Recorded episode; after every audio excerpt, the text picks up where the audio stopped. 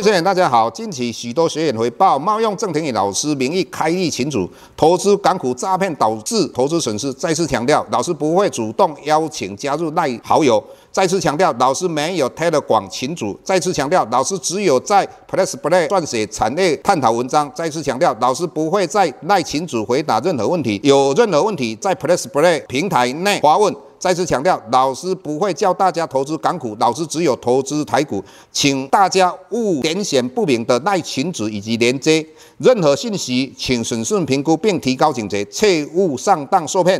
郑重呼吁，请勿盗用郑庭宇老师本人名义发文，冒用他人名义发文，以触犯伪造文书罪，请勿以身试法。接下来本周影片开始。各位大家好，又到我们本周解大盘的一个时间哈。那我们看本周比较大的变化，就是外资在期后本来是净多单，现在变净空单。那整体来讲的话，下个礼拜台电应该比较没有表现的机会。那至于其他的。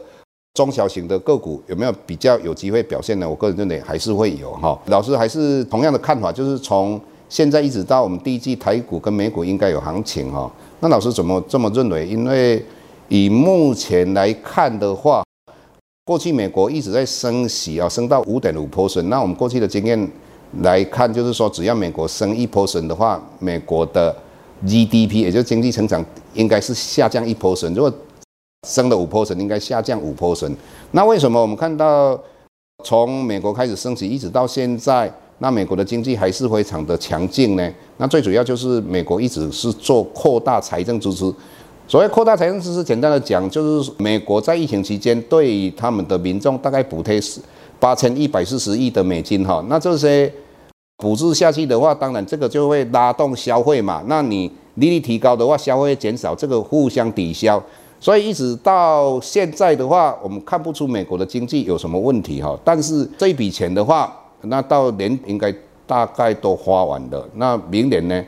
那这个明年的话升到五 percent，这个力道还在哦。因为老师一直跟各位讲到，货币政策它有滞延性嘛，滞延性就是真正要影响实体经济还有一段期间。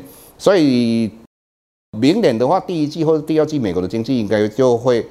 大幅度往下降嘛，那如果大幅度往下降，只要不要硬着陆的话，那这个对股市影响不是很大嘛。那当然，作为一个美国的 LED，当然他也会看到这一点，所以老师的看法同样的哈，上半年应该就会降息哈。那老师也跟各位谈到，以目前美国 CPI 大概三点一嘛哈，那加上石油，你目前来讲都。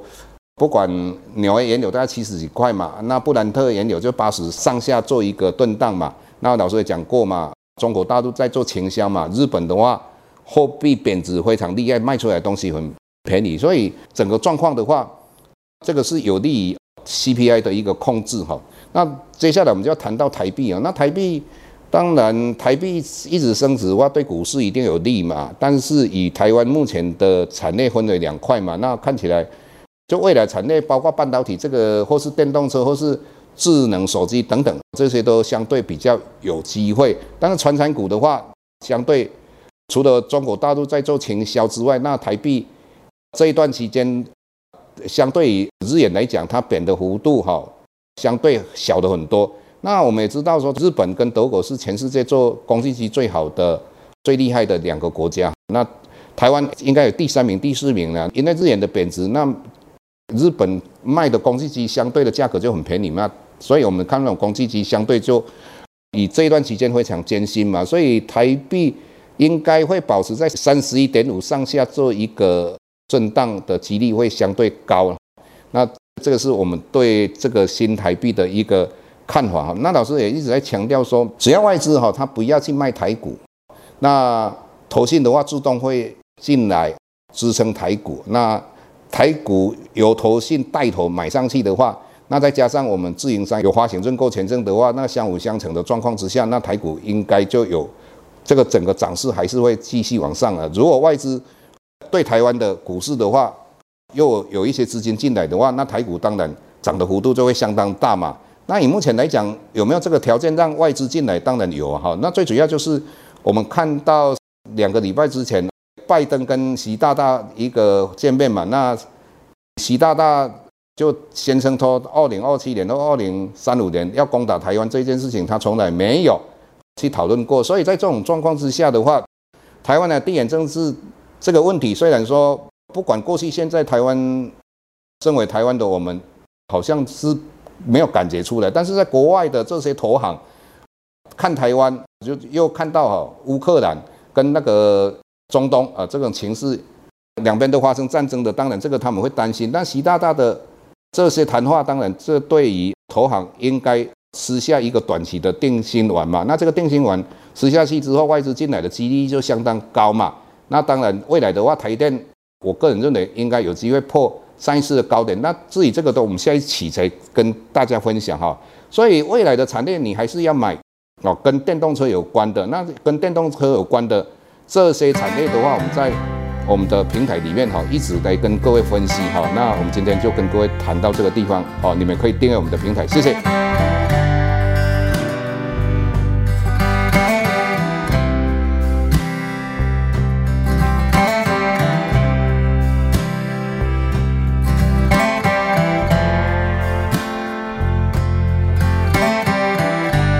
下周台股个股当中，老师精选的十几档个股做重点分析。想要了解老师到底精选哪些个股，欢迎订阅 Plus Play 互惠内容。下周见。